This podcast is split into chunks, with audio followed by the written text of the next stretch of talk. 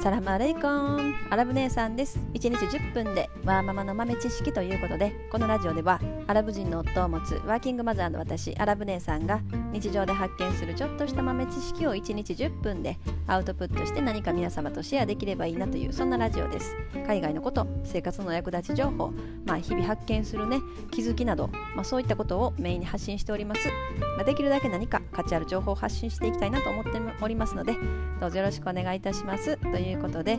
えー、本日のお題はワーキングマザーの負担はどのくらいなのかっていうね。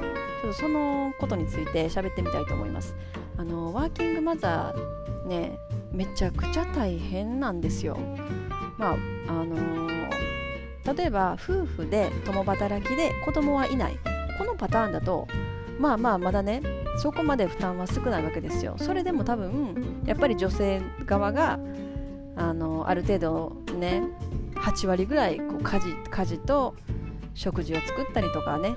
やるのもしないといけないっていうパターンがやっぱり多いと思います。でこうワーキングマザーってなってくるとそれにプラスアルファこう育児もついてくるくるわけですよ。もうこれはね本当に私経験して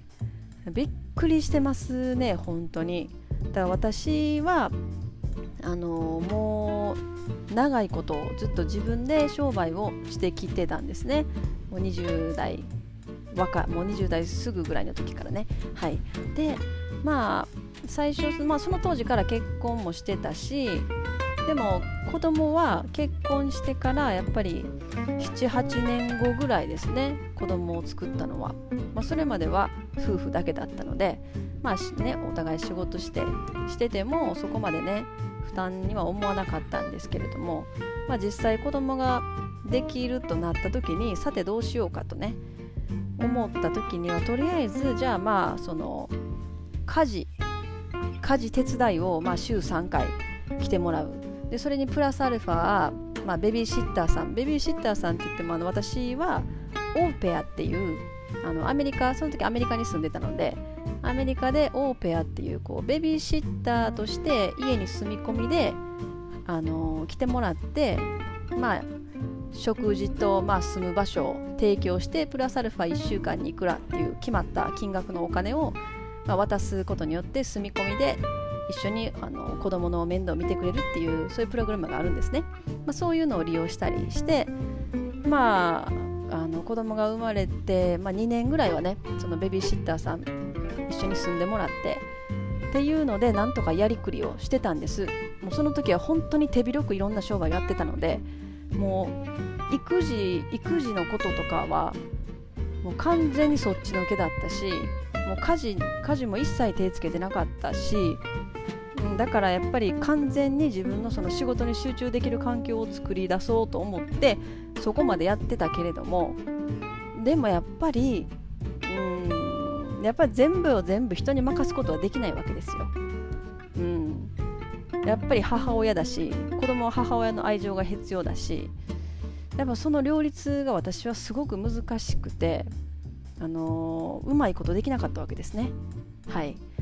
何て言うのかな。結構私は性格的にその一つのことを何か始めたりとか集中をするともう周りのことを全て見ることができなくなっちゃうぐらいその自分がやってることに集中してしまうんですね。なので全てのことをバランスよくやっていこうっていうことができない不器用なタイプの人間なんですよ。なのですごいねやっぱりそこまでいろんなあの家事手伝い来てもらったりベビーシッター一緒に住んでもらったりとかしてしてもあの不器用不器用でしたね。うまいことできなかった。はい。で結局まあねいろいろまあ病気したりとかまあいろいろ問題が起きまして。でまあベビーシッターさんはこう2年2年っていうねあの契約というかそういう決まりだったので、まあ、2年したらもう帰ってもらう。その時にはまだ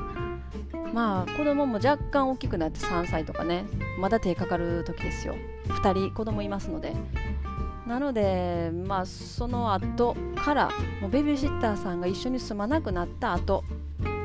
まあ、そそれでも家事家事手伝いそのお掃除とかね来てもらう人はずっと来てもらってたんですけどもうそれでもめちゃくちゃ大変でしたね。もう世の中の母親この日本の世の中のお母さんたちはあもうほんまにすごいなって私は思いました。こんな何て言うのかな。こんなにいろんな負担を背負ってしかもフルタイムで働いてね。ほとんど多分日本に住んでる女性の場合はそこまでその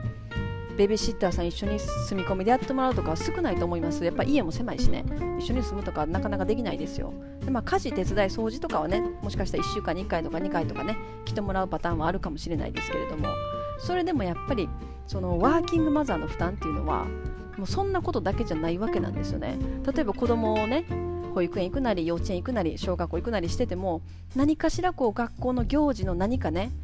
こうプリントとかいろいろやっぱ持って帰ってくるわけですよ。でそれも全部ね母親は目を通さないといけない。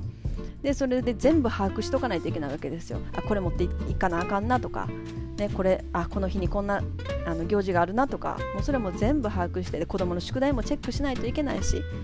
でご飯も作らないといけないし、うん、でまあその旦那さんの、あのヘルプというか、まあ、旦那さんもね一緒に家事分担してご飯作る日とかね決めてやってるところはまだいいと思うんですけどそれもなかなかね日本の場合は少ないように思います。うん、やっぱなかなかね、